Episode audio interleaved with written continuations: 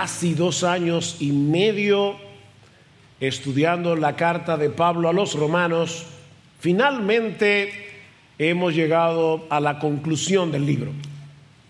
Y debo decirles, mis hermanos, que de, verdad ha sido de mucha edificación para mi propia vida el estar estudiando esta carta semana tras semana y un gran privilegio como pastor de esta iglesia el haber podido llegar hasta el final, versículo a versículo.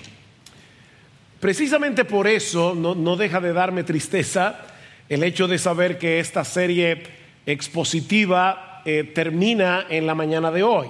Romanos es un tratado monumental sobre el Evangelio y sus implicaciones. algunos le han llamado el monte Everest de, las cartas de Pablo y otros la carta magna del Nuevo Testamento. Juan Crisóstomo, que fue un gran predicador del siglo IV, se refería a la carta a los romanos como el compendio más completo y profundo de todas las verdades más fundamentales de las escrituras. El compendio más completo y profundo de todas las verdades sagradas más fundamentales de las escrituras y Martin Lloyd Jones, que pasó más de 16 años estudiando Romanos, decía que Romanos es el escrito más profundo que existe. De manera, mis hermanos, que el hecho de concluir esta serie no quiere decir que ya terminamos con Romanos. Podemos pasar la vida entera estudiando esta carta y nunca podremos llegar a tener una comprensión exhaustiva tanto de su contenido doctrinal como de sus aplicaciones prácticas. Pero yo espero en el Señor que esta serie de mensajes haya podido ayudar a nuestra iglesia a tener un mejor entendimiento del Evangelio, pero sobre todo un mayor aprecio por la gloriosa salvación que Dios nos ha otorgado solo por gracia, solo por Cristo y solo por medio de la fe. Si fue así, entonces hermanos valió la pena el esfuerzo de escalar hasta la cima de esta montaña doctrinal de las escrituras. Ahora, cualquiera pensaría cuando está leyendo la carta de Pablo a los romanos que él llega a la conclusión en el capítulo 15, versículo 33, el Dios de paz sea con todos vosotros, amén. Bueno, ya, ¿qué más se puede decir? O tal vez en Romanos capítulo 16, versículo 16, saludaos los unos a los otros con un beso santo, todas las iglesias de Cristo os saludan, amén. Sin embargo, Pablo no ha terminado todavía. Hay al menos tres cosas que él necesita enseñar a esta iglesia antes de llegar al cierre de su carta. La primera es traerles unas palabras de advertencia contra aquellos que obstaculizan y pervierten el Evangelio. Pablo se ha pasado casi 16 capítulos explicando con detalles lo que es el Evangelio y ahora termina con esta nota de advertencia y os ruego hermanos que vigiléis a los que causan disensiones o divisiones y tropiezos, obstáculos contra las enseñanzas que vosotros aprendisteis y que os apartéis de ellos, porque los tales son esclavos no de Cristo nuestro Señor, sino de sus propios apetitos. Y por medio de palabras suaves y lisonjeras engañan los corazones de los incautos o de los ingenuos porque la noticia de vuestra obediencia se ha extendido a todos, por tanto me regocijo por vosotros, pero quiero que seáis sabios para lo bueno e inocentes para lo malo. Es obvio que la iglesia en Roma estaba caminando bien en sentido general. Pablo tiene muchas cosas buenas que decir acerca de estos hermanos, como vimos por ejemplo en el capítulo 15, versículo 14. Pablo les dice, en cuanto a vosotros, hermanos míos, yo mismo estoy también convencido de que vosotros estáis llenos de bondad llenos de todo conocimiento y sois capaces de amonestaros los unos a los otros. ¿Qué más se puede decir acerca de una iglesia? Están llenos de bondad, están llenos de conocimiento. Y en el capítulo 16, versículo 19 le dice, la noticia de vuestra obediencia es conocida de todos. Sin embargo, mis hermanos, y esto es una advertencia como pastor de iglesia bíblica del Señor Jesucristo que este año cumplió 43 años de existencia. Mis amados hermanos, por más madura que sea una iglesia, nunca podrá librarse de la amenaza de las falsas doctrinas. Es por eso que Pablo se ve en la necesidad de concluir su presentación del Evangelio con esta advertencia. mis amados hermanos, e, este es un peligro que nunca debemos tomar a la ligera. Pablo dice, el Señor Jesucristo, perdón, en Mateo capítulo 7, versículo 15, advierte a sus discípulos, cuidaos de los falsos profetas que vienen a vosotros con vestidos de ovejas, pero por dentro son lobos rapaces, vienen vestidos de ovejas, parecen ovejas del Señor, pero son lobos, son lobos. Y esta es una advertencia que se repite una y otra vez en el Nuevo Testamento. Pedro nos dice en segunda de Pedro capítulo 2, versículo 1, que así como se levantaron falsos profetas entre el pueblo durante la era del Antiguo Testamento, así también habrá entre vosotros falsos maestros que introducirán encubiertamente herejías destructoras. Esto no es una mera posibilidad Pedro dice, el diablo se encargará de introducir entre vosotros falsos maestros. Los falsos maestros siempre van a estar allí haciendo daño. Sobre todo en una época como esta, en que los medios masivos de comunicación son tan eficaces para dar a conocer la verdad, pero también para esparcir el error. Y, Pablo les dice, pongan atención. Presten atención, esto no es un juego. Así como el Evangelio edifica a los creyentes y los lleva a madurar y a fortalecerse en su fe, así las falsas doctrinas son un tropiezo para los creyentes y un arma de destrucción masiva para los incrédulos.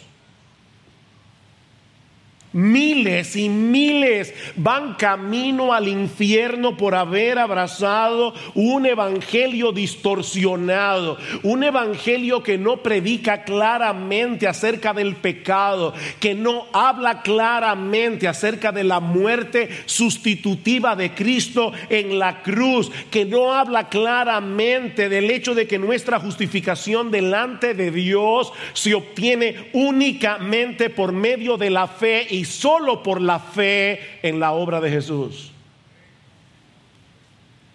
Uno de los ataques más fieros de Satanás a través de toda la historia de la iglesia ha sido precisamente en contra de la gloriosa doctrina de la justificación por medio de la fe sola y de las implicaciones prácticas de abrazar este evangelio. Satanás conoce, mis hermanos, el poder del Evangelio. El Evangelio es poder de Dios para salvación. El Evangelio es poder de Dios para santificación y el diablo lo sabe. Por eso alguien decía, que el diablo hará todo lo que esté de su parte para detener el avance del Evangelio. Y si no puede detenerlo, para cambiarlo. Y si no puede cambiarlo, para mezclarlo. Y si no puede mezclarlo, para reinterpretarlo. Y si no puede reinterpretarlo, para diluirlo. Y si no puede diluirlo, para distraernos con otras cosas, de manera que no le pongamos mucha atención. El diablo odia el Evangelio. Así que manténganse vigilantes contra los que distorsionan este mensaje de la justificación por la fe sola en la obra y la persona de Jesucristo. O de lo contrario, mis hermanos, no tendremos defensas contra los falsos maestros. Y déjenme decirles algo.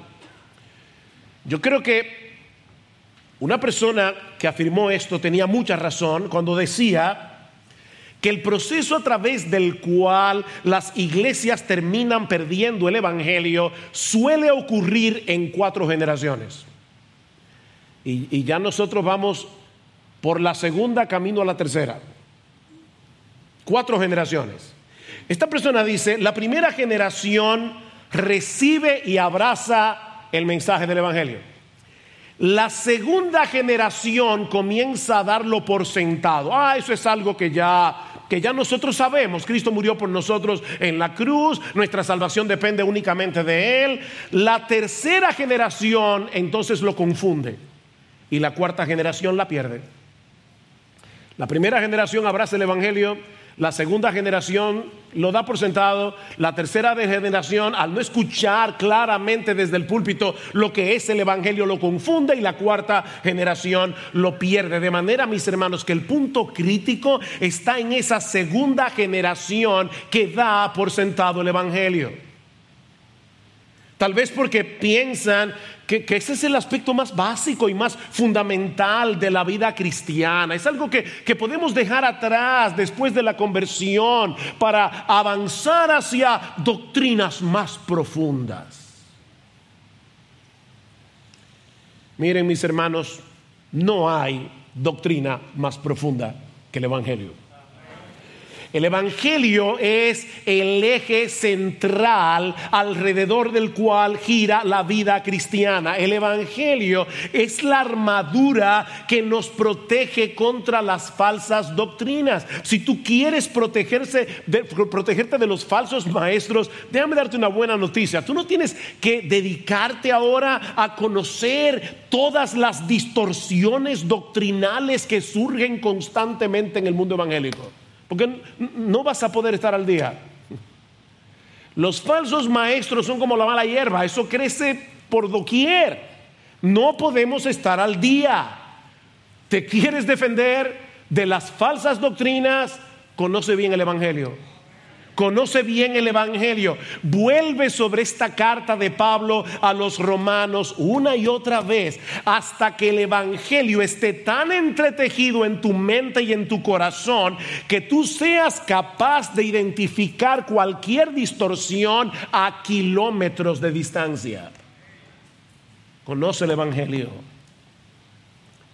Debemos apertrecharnos con un buen entendimiento de las doctrinas más importantes de la Biblia. ¿Para qué? Dice Pablo, para que ya no seamos niños fluctuantes. Efesios capítulo 4, versículo 14. Para que ya no seamos niños fluctuantes, llevados por doquiera de todo viento de doctrina, por estratagema de hombres que para engañar emplean con astucia las artimañas del error. Por eso tenemos una confesión de fe en la iglesia. La confesión de fe no está por encima de la Biblia, pero déjame decirte algo, no basta con que tú digas, no, yo creo en la Biblia, no porque hasta los, hasta los herejes dicen que creen en la Biblia. Lo importante es que tú puedas definir qué es lo que tú crees que la Biblia enseña acerca de las doctrinas más importantes. Y eso es lo que hace precisamente una confesión de fe. Son nuestras paredes doctrinales. Eh, eh, estos, estos falsos maestros son astutos, son peligrosos, dice Pablo, parecen ovejas, no lo olvides, ellos, eh, ellos no van a aparecer delante de ti con una tarjeta de presentación, fulano de tal, falso maestro, no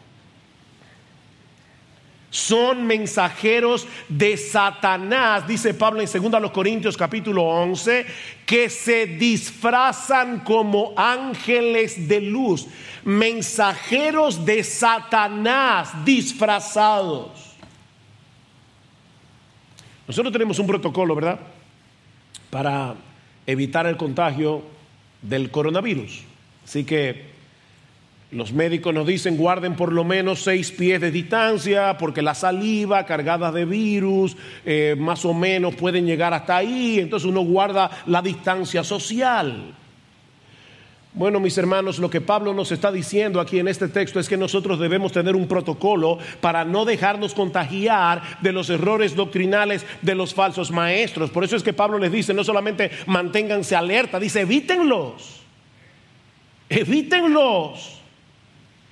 Esta gente sabe cómo convencer a los incautos, a los ingenuos, con palabras suaves y lisonjeras. Ellos te dicen lo que tú quieres oír. Y terminan dividiendo las iglesias, terminan arruinando a los que abrazan sus enseñanzas. En ese sentido, no deja de ser irónico el hecho de que algunas personas dicen, ah, lo más importante en la iglesia es la unidad. Olvídense de las doctrinas, porque las doctrinas dividen.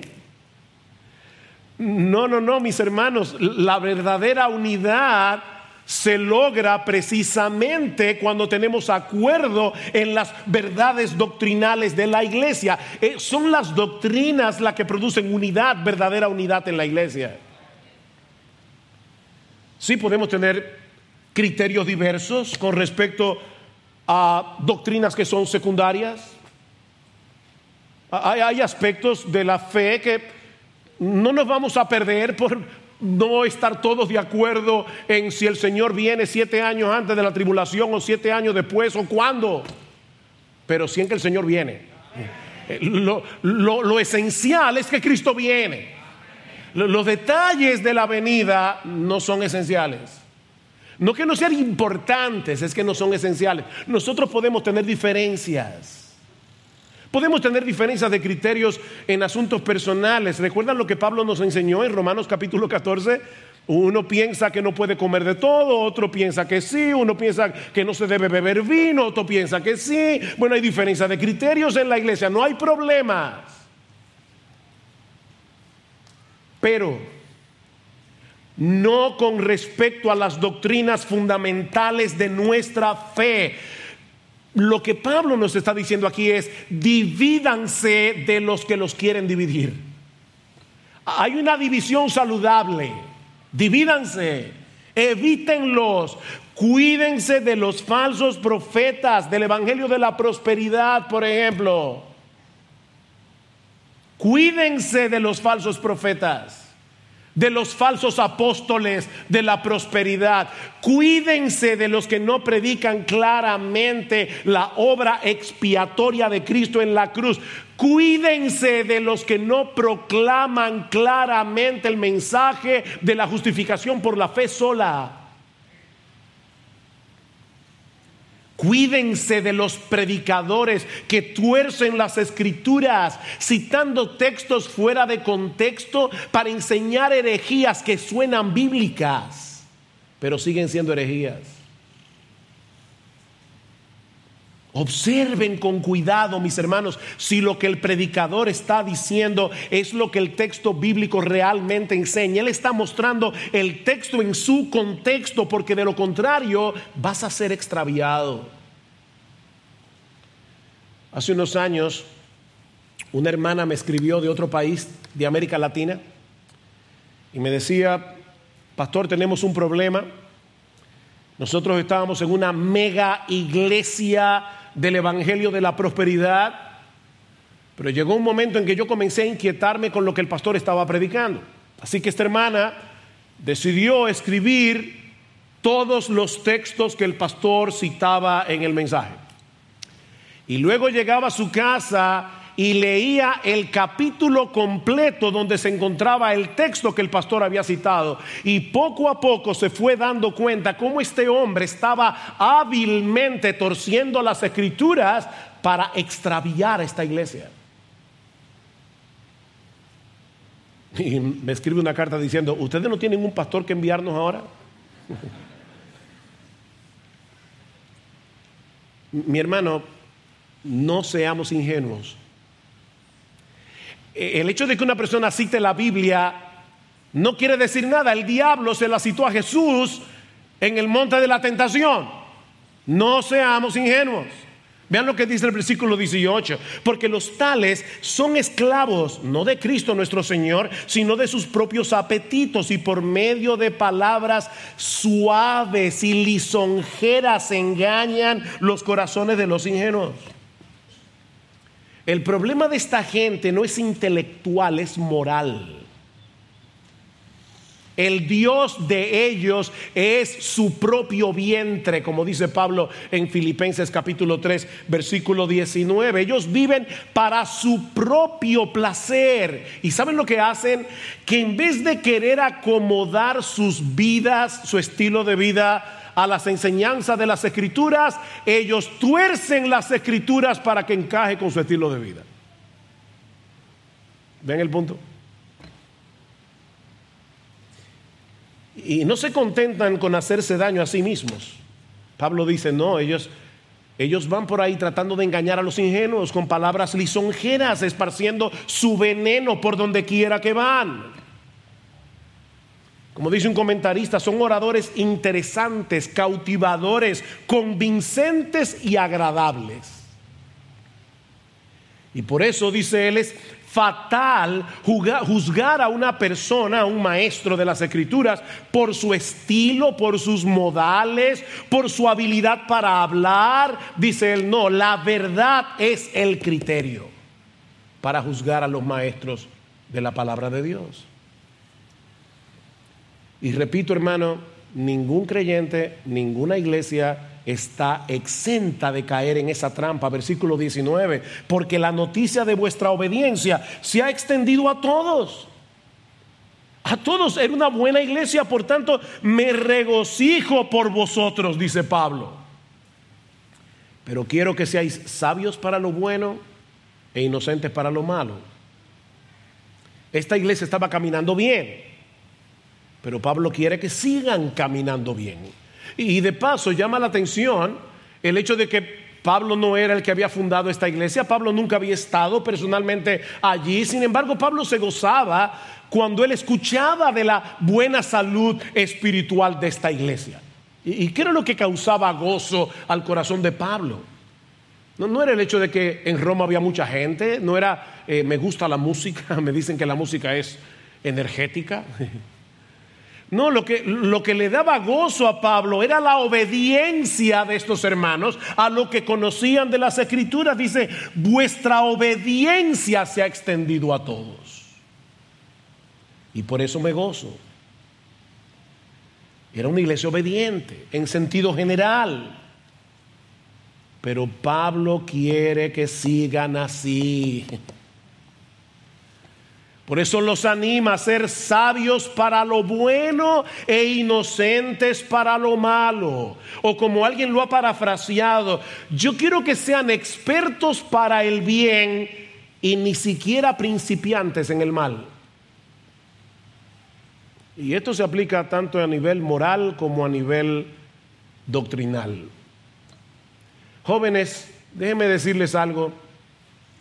Niños, déjenme decirles algo no quieran nunca tener un testimonio impactante que contar de vuestra conversión. Yo era un borracho, yo era un drogadicto y el Señor me salvó. ¡Wow! No sean inocentes para lo malo. Sean ingenuos para lo malo. No sean ni principiantes para lo malo. Me encantó este testimonio que escuché en esta semana, un, señor que decía, el Señor me libró de las drogas, el Señor me salvó de ser un borracho, el Señor me salvó de ser un ladrón a los seis años. Ah, qué bienaventurado es el varón que no anduvo en consejo de malos, ni estuvo en camino de pecadores, ni en silla de escarnecedores, se ha sentado. Sean sabios para lo bueno, sean inocentes para lo malo.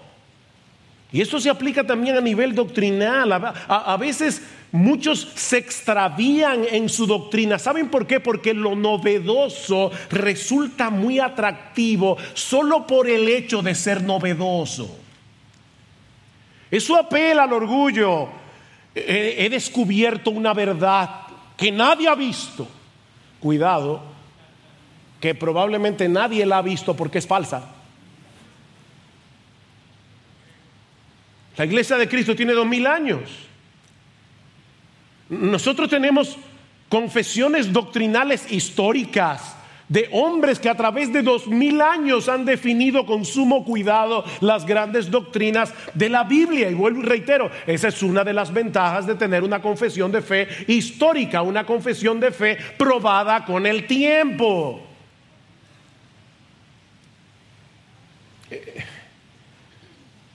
Miren mis hermanos, muchos se han extraviado de la sana doctrina por la sencilla razón de que no se conforman con el simple mensaje del Evangelio. Ellos desean algo que parezca más intelectual, más académico, más sofisticado. Ese no era el problema de Pablo con los corintios.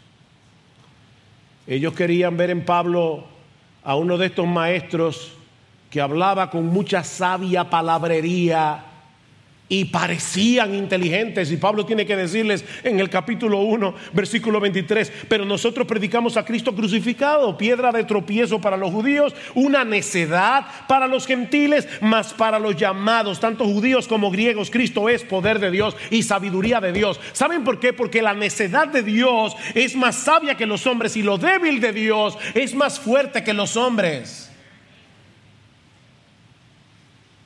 Miembros de IBCJ, manténganse apegados al Evangelio. Si el Señor no ha venido en 20, 30, 40 años y los pastores que estamos ahora pastoreando esta iglesia, estamos ya siete metros bajo tierra y hay otros pastores y predicadores aquí, no permitan que desde este púlpito se deje de predicar el Evangelio.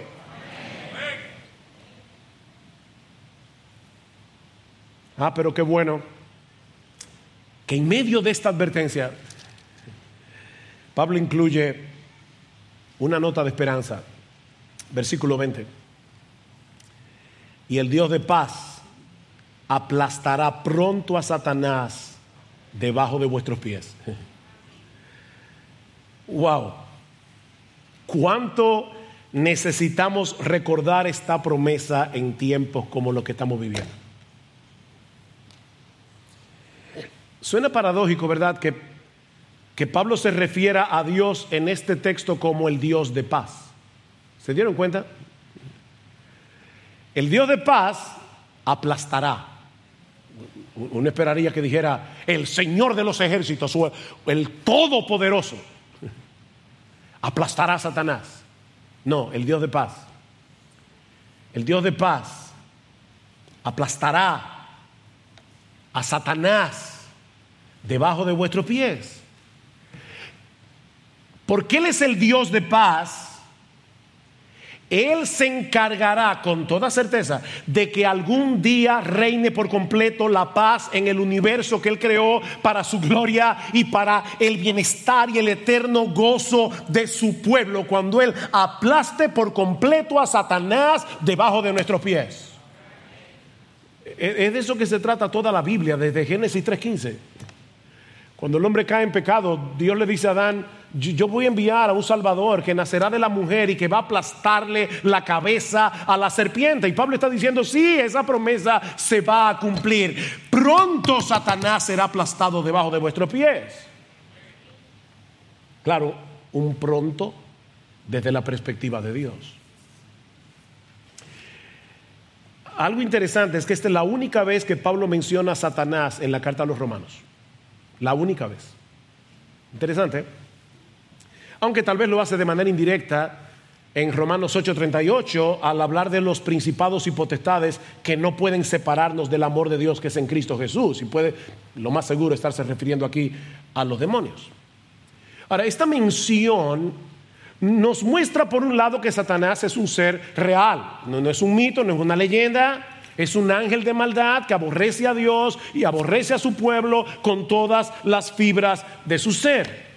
Sin embargo, mis hermanos, el hecho de que Pablo haya mencionado al diablo una sola vez en 16 capítulos donde él habla tan ampliamente acerca del Evangelio, nos enseña que la victoria de Cristo en la cruz debe poner en perspectiva la enseñanza bíblica sobre Satanás. Sí debemos tomar en serio al enemigo de nuestras almas, muy en serio, pero nunca debemos olvidar que ya Cristo venció, ya Cristo logró una victoria aplastante sobre todas las huestes de maldad en la cruz del Calvario. ¿Sabes cuál es la única arma con la que el diablo puede hacerte daño eterno? Tus pecados. Si, el diablo pudiera presentarse en el tribunal de Dios y decirle a Dios, mira, esta persona hizo esto y esto y esto, y su acusación es veraz, te puede mandar al infierno. No el diablo, Dios, por su justicia. El problema es que Satanás, o el problema no, la bendición, es que ya Satanás no puede hacer eso. Si tú eres creyente, él puede traer cualquier acusación y Cristo dice, no hay problema, yo pagué por eso. Ya no hay condenación para los que están en Cristo Jesús.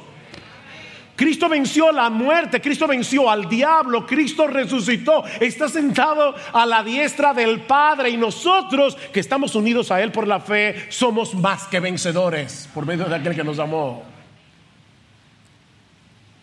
Hay, un balance aquí. Cuídense de las falsas doctrinas, manténganse firmes en el Evangelio, no dejen de pelear la buena batalla de la fe, pero recuerden que ya Cristo venció. Ven, las dos cosas. Él ya está sentado en los lugares celestiales a la diestra del Padre, como dice Pablo en Efesios capítulo 1, versículo 20, sobre todo principado y autoridad y poder y señorío y sobre todo nombre que se nombra no solo en este siglo, sino también en el venidero y sometió todas las cosas bajo sus pies. Eso ya pasó. Ya, ya Cristo tiene su pie puesto sobre el cuello de Satanás y de todos sus demonios, sobre todos los poderes del mal. Pero por alguna razón que no conocemos, Él ha decidido no aplastarlos todavía. ¿Ven? E-, están bajo sus pies, pero Cristo no los ha aplastado todavía. Por eso es que Pablo dice en 1 Corintios 15, 25, es preciso que Él reine hasta que haya puesto a todos sus enemigos debajo de sus pies. Y uno dice, por fin, Efesios dice que ya fueron puestos bajo sus pies. Ahora dice que es preciso que Él reine hasta que haya puesto a todos sus enemigos debajo de sus pies. ¿Cuál es la idea? Que Cristo ya venció a Satanás, su hueste de maldad está bajo sus pies, pero Él no los ha aplastado. Esa hora no ha llegado aún. Él se encargará de que algún día reine por completo la paz en este universo. Cuando, cuando el Dios de paz aplaste a Satanás, y no sé si se dieron cuenta que Pablo dice debajo de nuestros pies. ¿Lo vieron? No debajo de los pies de Cristo. Nosotros, nosotros estamos unidos a Cristo y su victoria es nuestra. Pronto Satanás será aplastado debajo de vuestros pies. Y mientras llegue ese día, Él nos dará la gracia para seguir corriendo. Versículo 20, la gracia de nuestro Señor Jesucristo sea con vosotros. La promesa y al mismo tiempo una oración. La gracia de nuestro Señor Jesucristo. De, paso, y esto es algo muy sutil, pero noten que la gracia no es algo que Jesús nos da. A veces nosotros pensamos en la gracia como, como si fuera una cosa que Dios nos da. No, la gracia es una característica intrínseca de Jesús. Es la gracia del Señor Jesucristo. Porque Él es el Salvador de gracia. ese es su carácter. Él es, un ser de gracia. De, manera que el que no tiene a Jesús no, no tiene gracia, vive una vida de desgracia. Porque la gracia solo se encuentra en Jesús. déjame ver cómo te lo pongo. La gracia no es algo que Jesús te da, es Jesús. Es, es tener a Jesús porque es, Él es el Salvador de gracia. A veces nosotros decimos, debemos usar los medios de la gracia. Y, es verdad. Pero ¿sabes qué son los medios de la gracia? Medios que te ayudan a acercarte a Jesús y a conocer mejor a Jesús porque Él es el Señor de gracia.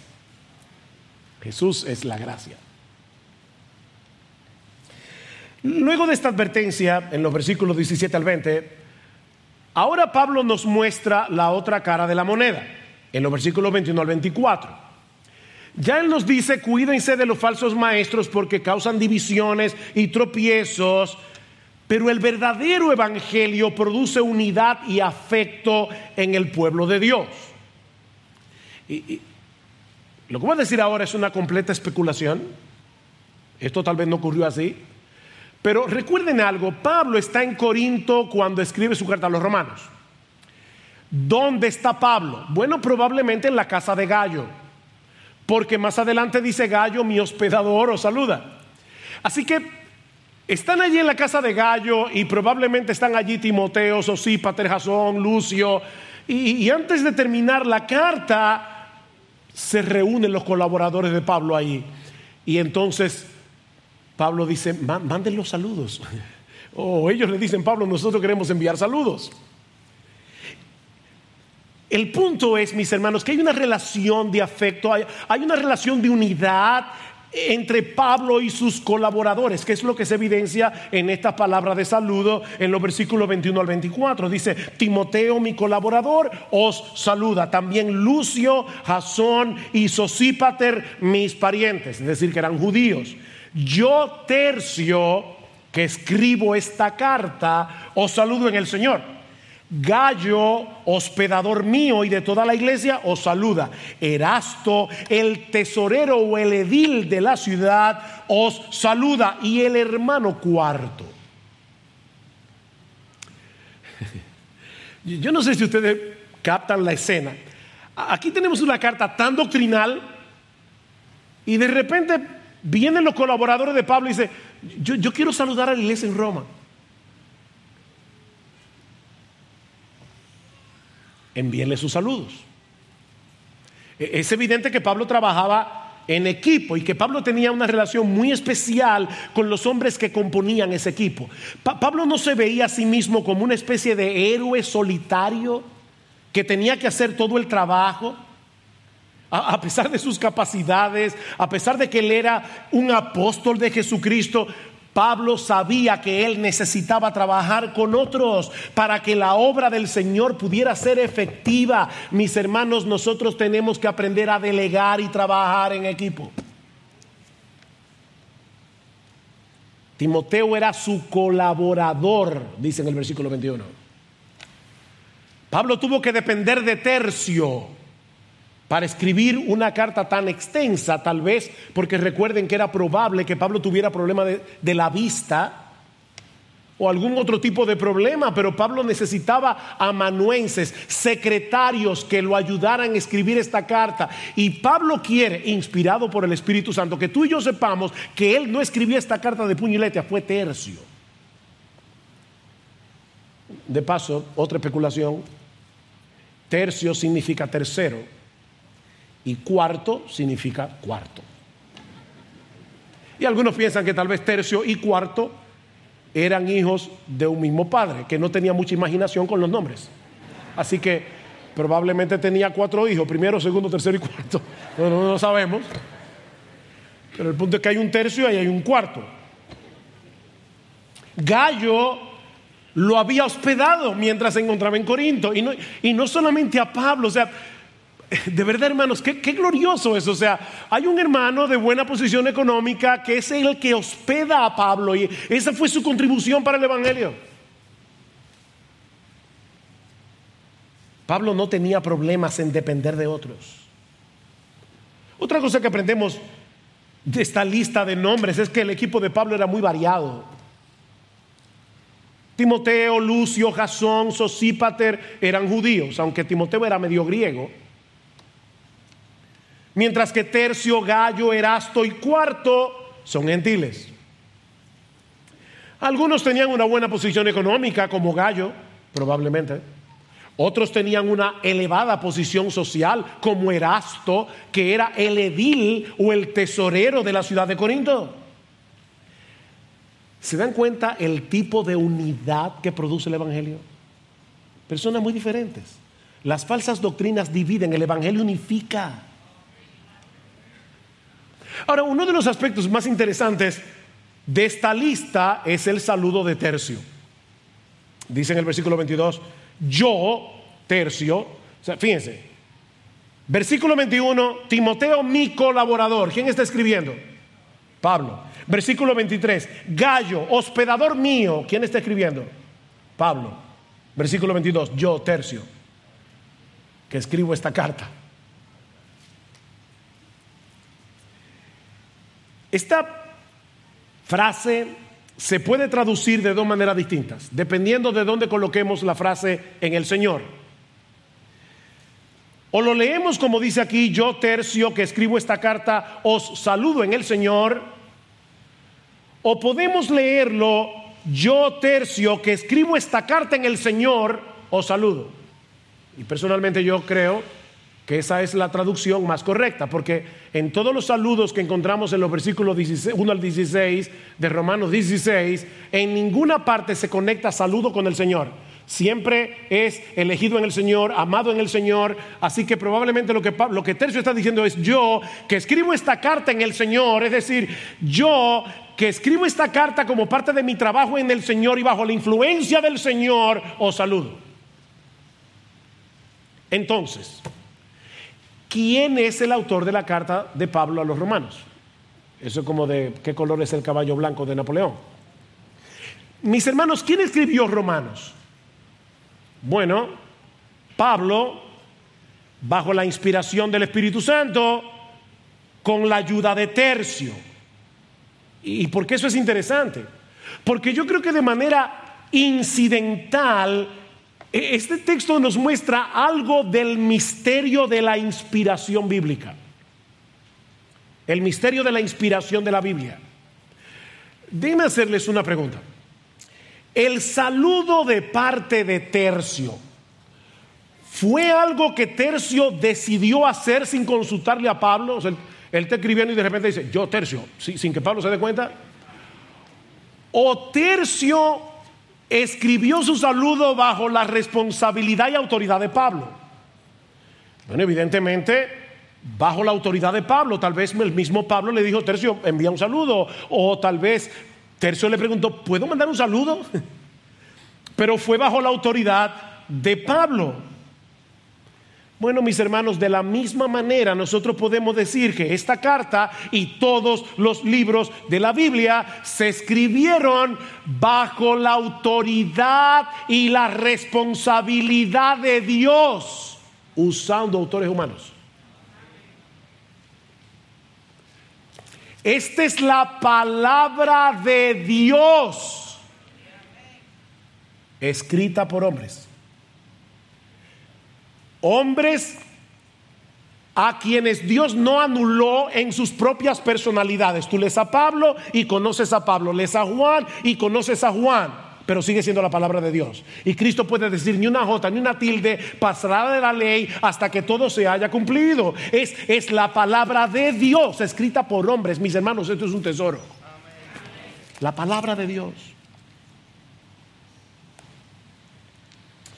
Pero obviamente Pablo no puede concluir esta carta sin traer unas palabras de alabanzas al Dios del Evangelio en los versículos 25 al 27, que es la doxología más larga que aparece en toda la Biblia. La palabra doxología significa palabras de alabanza. Doxa, gloria, logos, palabras, palabras de encomio, palabras de exaltación a Dios. Eso es una doxología. Y Pablo está a punto de terminar esta carta y, y en vez de que la música de esta sinfonía doctrinal comience a apagarse, más bien todos los instrumentos elevan el sonido, por decirlo de alguna manera, trayendo unas palabras de adoración a ese Dios que ha hecho posible una salvación tan grande. Versículo 25, y aquel que es poderoso para afirmaros conforme a mi evangelio y a la predicación de Jesucristo, según la revelación del misterio que ha sido mantenido en secreto durante siglos sin fin, pero que ahora ha sido manifestado y por las escrituras de los profetas conforme al mandamiento del Dios eterno se ha dado a conocer a todas las naciones para guiarlas a la obediencia, a la fe, al único y sabio Dios. Por medio de Jesucristo sea la gloria para siempre. Amén. Wow. Qué doxología. Pablo exalta a Dios como aquel que es poderoso para sostenernos en la fe hasta que estemos seguros en su presencia, aquel que es poderoso para afirmaros, para afirmaros. Y otra vez nos topamos aquí con la famosa paradoja de la soberanía de Dios y de la responsabilidad humana. ¿Ustedes recuerdan por qué Pablo quería llegar a Roma? Dice en el capítulo 1, versículo 11, a fin de que seáis confirmados.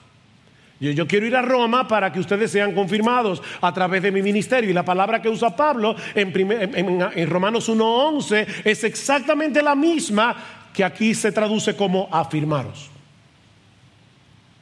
Entonces, ¿quién es que afirma a los creyentes?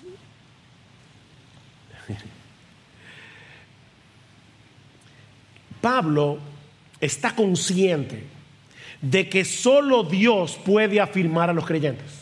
Solo Dios puede hacer eso.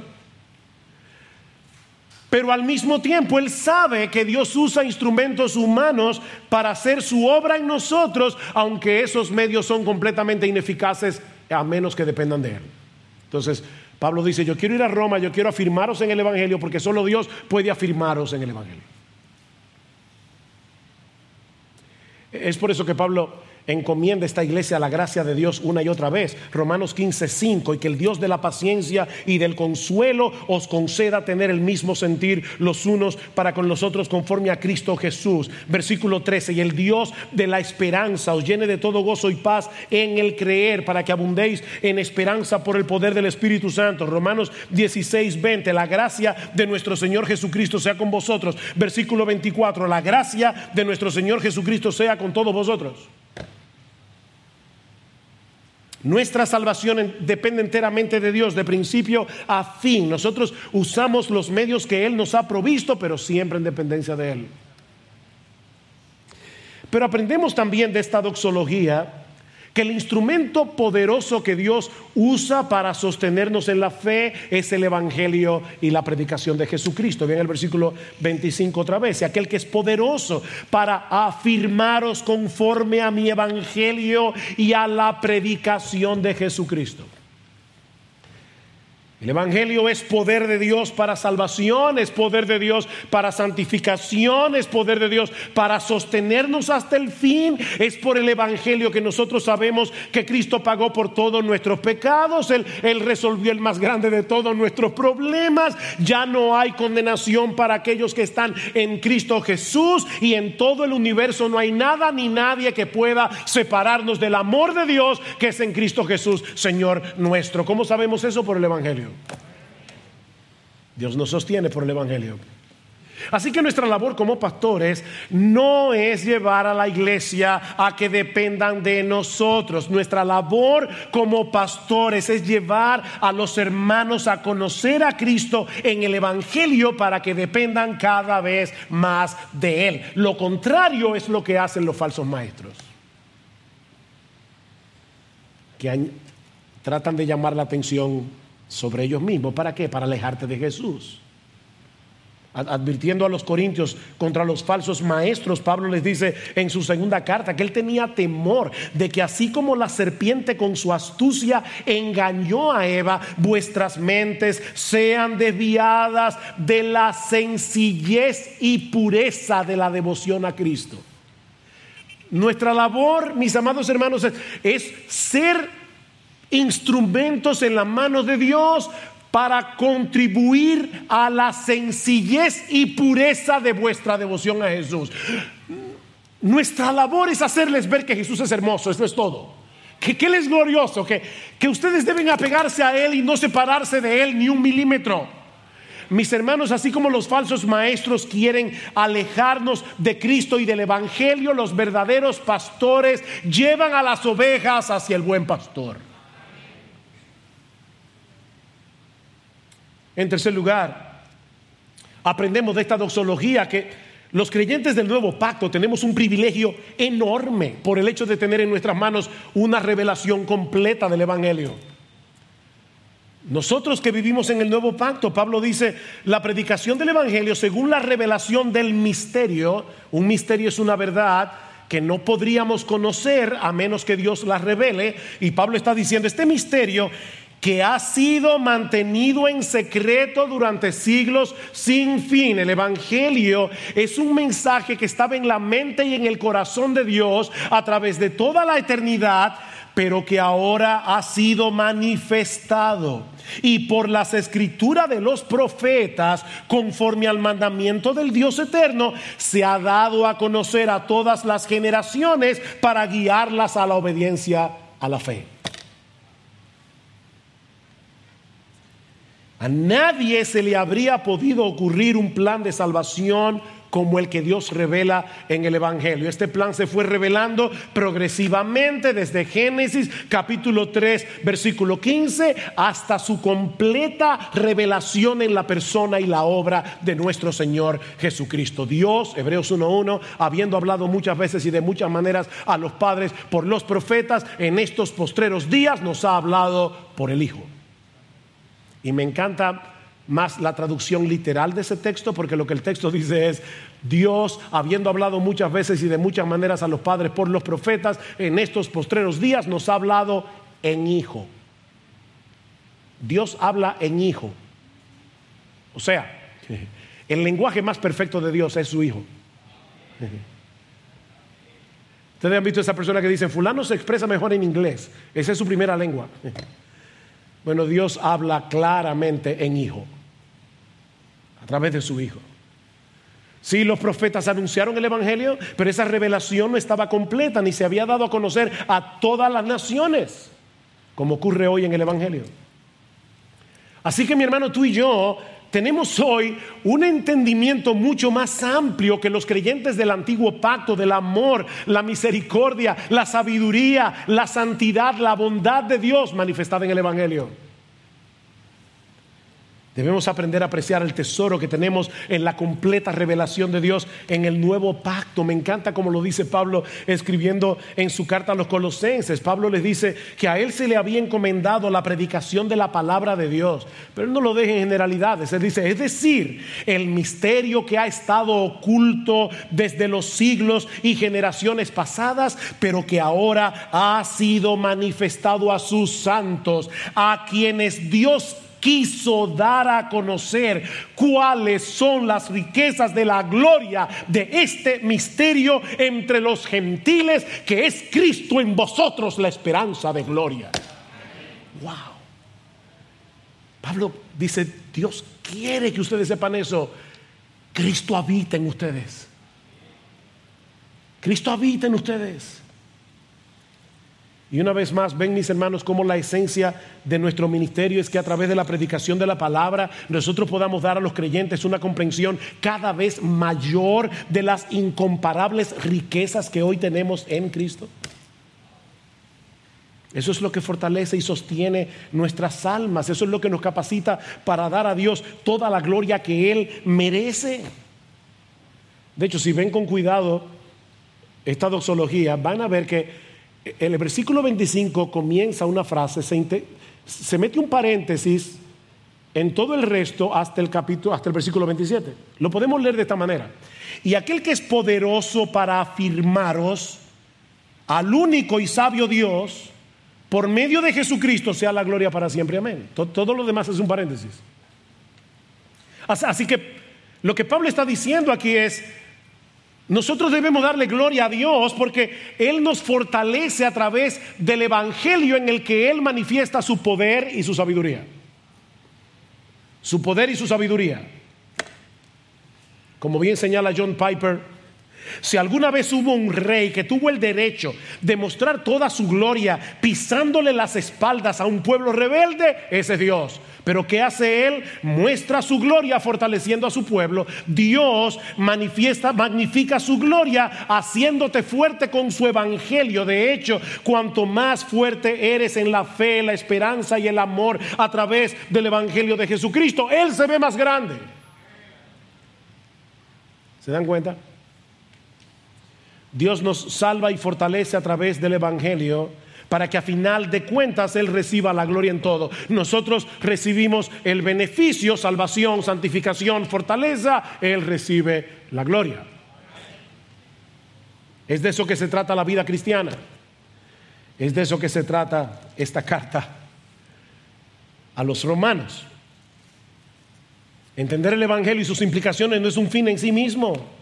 Mis hermanos, Dios nos fortalece por medio de su Evangelio para que podamos enfrentar todas las dificultades con las que tenemos que lidiar en este mundo caído glorificándole a Él en todo, aún en medio de la aflicción. Nosotros vemos en el Evangelio el despliegue del poder y de la sabiduría de Dios. Y cuando estamos en medio de una tremenda aflicción, no podemos decir, yo no estoy en manos de un destino ciego, estoy en manos de un Dios todopoderoso y sabio. Me lo demostró en la cruz. Para que podamos ser instrumento también en sus manos al dar a conocer este glorioso evangelio en todas las naciones para guiarlas a la obediencia a la fe. De modo que todos juntos, judíos, gentiles, ricos, pobres, podamos darle gloria al único y sabio Dios por medio de Jesucristo. ¿Ven? Hay un solo Dios, un solo Dios y ese único Dios es infinitamente sabio. Y Él ha desplegado su sabiduría salvando a pecadores como tú y como yo a través de la persona y la obra de su Hijo, nuestro Señor Jesucristo. Cristo es poder de Dios y sabiduría de Dios. Y aunque por ahora parece que Satanás está haciendo de las suyas, mis hermanos, nosotros podemos estar absolutamente seguros de que Dios seguirá salvando a pecadores por el poder del Evangelio y al final de la historia habrá un coro de millones y millones de ángeles y millones y millones de redimidos de todo pueblo, lengua, tribu y nación que cantaremos a una sola voz al que está sentado en el trono y al Cordero sea la alabanza, la honra, la gloria y el dominio por los siglos de los siglos. Amén. Solo me resta desear